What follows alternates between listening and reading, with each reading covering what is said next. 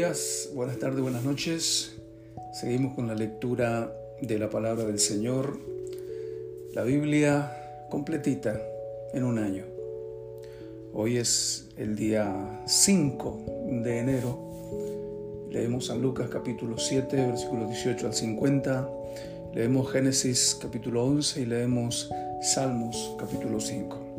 Primero Lucas entonces, 7 y 18 dice. Los discípulos de Juan le dieron las nuevas de todas estas cosas y llamó Juan a dos de sus discípulos y los envió a Jesús para preguntarle, ¿eres tú el que había de venir o esperaremos a otro? Cuando pues los hombres vinieron a él, dijeron, Juan el Bautista nos ha enviado a ti para preguntarte, ¿eres tú el que había de venir o esperaremos a otro? En esa misma hora, sanó a muchos de enfermedades y plagas y de espíritus malignos, y a muchos ciegos les dio la vista. Respondiendo Jesús les dijo, Id, haced saber a Juan lo que habéis visto y oído. Los ciegos ven, los cojos andan, los leprosos son limpiados, los sordos oyen, los muertos son resucitados, y a los pobres es anunciado el Evangelio. Y bienaventurado es aquel que no haya tropiezo en mí. Cuando se fueron los mensajeros de Juan, comenzó a decir de Juan a la gente, ¿qué salisteis a ver al desierto? ¿Una caña sacudida por el viento? Mas, ¿qué saliste a ver? ¿A un hombre cubierto de vestiduras delicadas? Y aquí los que tienen vestiduras preciosas y viven en deleites en los palacios de los reyes están. Mas, ¿qué saliste a ver? ¿A un profeta? Sí, os digo, y más que un profeta. Este es de quien está escrito, He aquí envío mi mensajero delante de tu faz, el cual preparará tu camino delante de ti. Os digo que entre los nacidos de mujeres no hay mayor profeta que Juan el Bautista, pero el más pequeño en el reino de Dios es mayor que él. Y todo el pueblo y los publicanos cuando lo oyeron justificaron a Dios bautizándose en el bautismo de Juan. Mas los fariseos y los intérpretes de la ley desecharon los designios de Dios respecto de sí mismos, no siendo bautizados por Juan. Y dijo el Señor, ¿a qué pues compararé los hombres de esta generación y a qué son semejantes? Semejantes son a los muchachos sentados en las plazas que dan voces unos a otros y dicen, os tocamos flauta y no, no bailasteis, os endechamos y no llorasteis. Porque vino Juan el Bautista que ni comía pan ni bebía vino y decís, demonio tiene. Vino el Hijo del Hombre que come y bebe y decís, este es un hombre comilón y bebedor de vino, amigo de publicanos y de pecadores. Mas la sabiduría es justificada por todos los hijos. Uno de los fariseos rogó a Jesús que comiese con él y habiendo entrado en casa del fariseo se sentó a la mesa. Entonces una mujer de la ciudad que era pecadora, al saber que Jesús estaba a la mesa en casa del fariseo, trajo un frasco de alabastro con perfume, y estando detrás de él a sus pies, llorando, comenzó a regar con lágrimas sus pies y los enjugaba con sus cabellos y besaba sus pies y los ungía con el perfume. Cuando vio esto el fariseo que le había convidado, dijo para sí, Este, si fuera profeta, conocería quién y qué clase de mujer es la que le toca, que es pecadora. Entonces respondiendo Jesús le dijo, Simón, una cosa tengo que decirte. Y él le dijo, di maestro. Un acreedor tenía dos deudores, el uno le debía 500 denarios y el otro 50. Y no teniendo ellos con qué pagar, perdonó a ambos.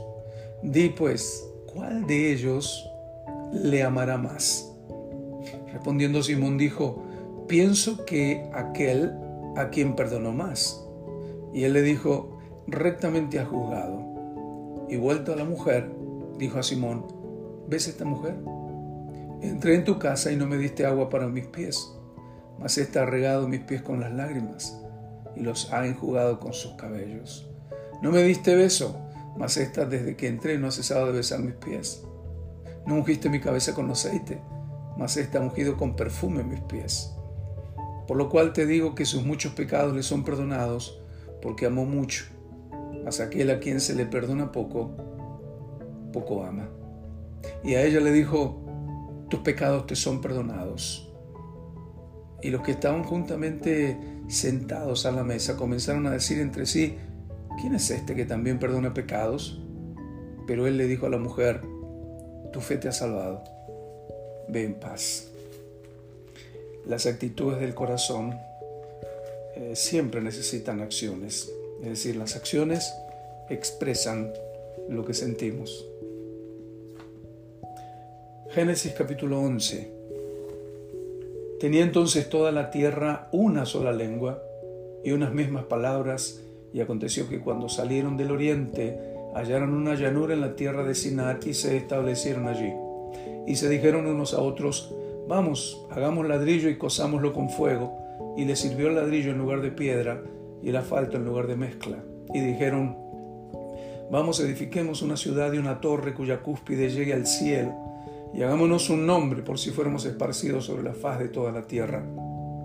Y descendió Jehová para ver la ciudad y la torre que edificaban los hijos de los hombres. Y dijo Jehová, He aquí el pueblo es uno, y todos estos tienen un solo lenguaje, y han comenzado la obra, y nada les hará desistir ahora de lo que han pensado hacer.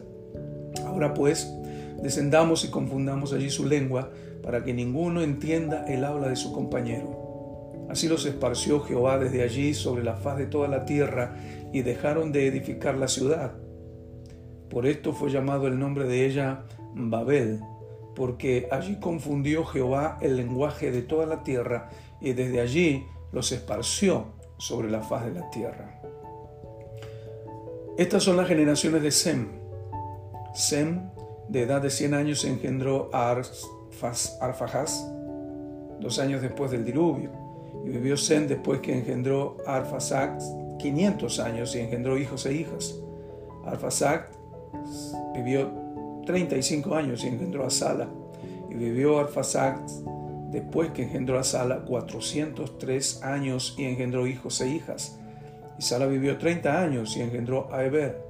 Y vivió Sala después que engendró a Eber 403 años y engendró hijas e hijas. Eber vivió 34 años y engendró a Peleg. Y vivió Eber después que engendró a Peleg 430 años y engendró hijos e hijas. Peleg vivió 30 años y engendró a Reu. Y vivió Peleg después que engendró a Reu 209 años y engendró hijos e hijas. Y vivió Reu después que engendró a Seru 207 eh, años y engendró hijas e hijas. Serú vivió 30 años y engendró a Nacor. Y vivió Serú después que engendró a Nacor 200 años y engendró hijos e hijas. Nacor vivió 29 años y engendró a Taré. Y vivió Nacor después que engendró a Taré 119 años y engendró hijos e hijas. Taré vivió 70 años y engendró a Abraham, a Nacor y a Arán. Estas son las generaciones de Taré. Taré engendró a Abraham, a Nacor y a Aram y Arán engendró a Lot. Y murió Arán antes que su padre Taré en la tierra de su nacimiento, en Ur de los Caldeos. Y tomaron Abraham y Nacor para sí mujeres. El nombre de la mujer de Abraham era Sarai, y el nombre de la mujer de Nacor, Milca, hija de Arán, padre de Milca y de Isca. Mas Sarai era estéril y no tenía hijo. Tomó Taré a Abraham su hijo, y a Lot, hijo de Arán, hijo de su hijo, y a Sarai su nuera, mujer de Abraham su hijo, y salió con ellos de Ur de los Caldeos para ir a la tierra de Canaán, y vinieron hasta Arán y se quedaron allí. Y fueron los días de Taré 205 años, y murió Taré en Arán. Concluimos hoy leyendo Salmos capítulo 5. Y dice, Escucha, oh Jehová, mis palabras, considera mi gemir Está atento a la voz de mi clamor, Rey mío y Dios mío, porque a ti oraré. Oh Jehová, de mañana oirás mi voz, de mañana me presentaré delante de ti y esperaré. Porque tú no eres un Dios que se complace en la maldad, el malo no habitará junto a ti. Los insensatos no estarán delante de tus ojos. Aborreces a todos los que hacen iniquidad, destruirás a los que hablan mentira al hombre sanguinario y engañador abominará Jehová. Mas yo por la abundancia de tu misericordia entraré en tu casa. Adoraré hacia tu santo templo en tu temor. Guíame, Jehová, en tu justicia a causa de mis enemigos. Endereza delante de mí tu camino. Porque en la boca de ellos no hay sinceridad. Sus entrañas son maldad. Sepulcro abierto es su garganta. Con su lengua hablan lisonjas. Castígalos, oh Dios. Caigan por sus propios, por sus mismos consejos. Por la multitud de sus transgresiones, échalos fuera porque se rebelaron contra ti. Pero alégrense todos los que en ti confían, den voces de júbilo para siempre, porque tú los defiendes. En ti se regocijan los que aman tu nombre, porque tú, Jehová, bendecirás al justo, como un escudo lo rodearás de tu favor. Qué lindo, ¿no? Aquí hay cantos. versículo 4, me acuerdo de un cantito o una parte, dice, porque tú no eres un Dios que se complace en la maldad. El malo no habitará junto a ti. Oh Jehová, de mañana verás mi voz, de mañana me presentaré, delante de ti esperaré. ¡Uh! ¡Qué bonito! También está el versículo 11 y 12, hay una canción, eh, creo que la canta Danilo Montero, ¿no? En ti se regocijan los que aman tu nombre, en ti se regocijan, Señor, porque tú al justo bendecirás, como un escudo lo rodearás. Amén.